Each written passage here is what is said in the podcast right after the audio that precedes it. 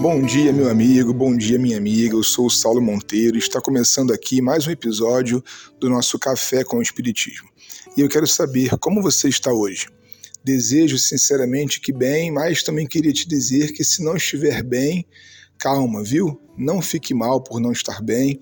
Aqui nesse planeta não é possível estar bem o tempo todo. Ao longo desse estudo que temos feito da obra A Alma Imortal, do clássico espírita Gabriel Delane, nos deparamos com ideias e conceitos que aparecem em outros autores igualmente importantes, como é o caso hoje de Ernesto Bozano, com seu livro Pensamento e Vontade. Lá fica conceituado algo muito importante para que entremos no tema de hoje. Você sabe o que é psicosfera? Bozano a admite como o campo psíquico humano, algo como que um conjunto de pensamentos que vibra ao redor do corpo espiritual e que pode ser certificada em experiências que foram chamadas de fotografia do pensamento. Ao que parece, cada um de nós possui uma espécie de camada, com cor, opacidade e até odor, que caracterizariam a média do conjunto pensamento-vontade. É aquela ideia que os orientais chamam já há milênios de aura humana. É claro que, como dissemos em episódios anteriores, fenômenos assim precisariam de novas e modernas experimentações para que pudessem ser consideradas como objetos de estudo científico.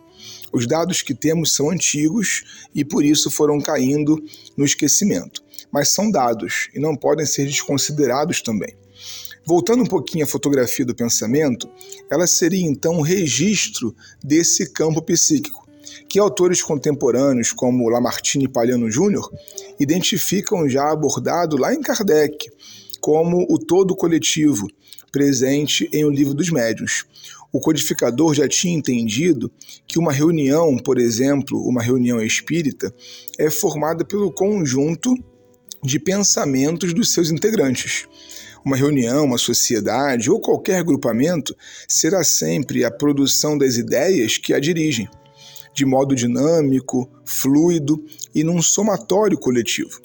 Esse conjunto de informações que sabemos mais por teses teóricas do que por confirmações experimentais, das quais, como dizia, temos grande carência, foram objeto de estudo de Delane seja no campo da fotografia do pensamento, seja através das fotografias dos próprios espíritos, gravando na chapa fotográfica o corpo espiritual tangível. E a partir dessas experiências ele chegou a conclusões importantes que vamos passar a listar aqui.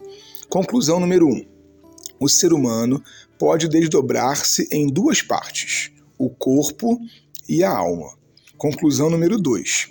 A alma, separada do corpo, lhe reproduz exatamente a mesma imagem. Conclusão número 3. As manifestações anímicas independem do corpo físico. Durante o desprendimento, quando a alma está totalmente exteriorizada, o corpo nada mais é do que uma massa inerte. Conclusão número 4. A aparição pode denotar todos os graus de materialidade, desde uma simples aparência até uma realidade concreta, que lhe permite andar, falar e atuar sobre a matéria bruta. Conclusão número 5. A forma fluídica da alma pode ser fotografada. Conclusão número 6. A forma fluídica da alma, durante a vida ou depois da morte, pode deixar marcas ou moldes. Conclusão número 7. Durante a vida, pode a alma perceber sensações sem o concurso dos órgãos dos sentidos. Conclusão número 8.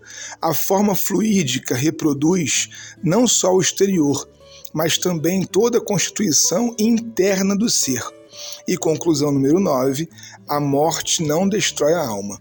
Ela subsiste com todas as suas faculdades psíquicas e com um organismo físico, visível, imponderável, dotado em estado latente de todas as leis biológicas do ser humano e com psicosfera. Um forte abraço e até o próximo Café com o Espiritismo.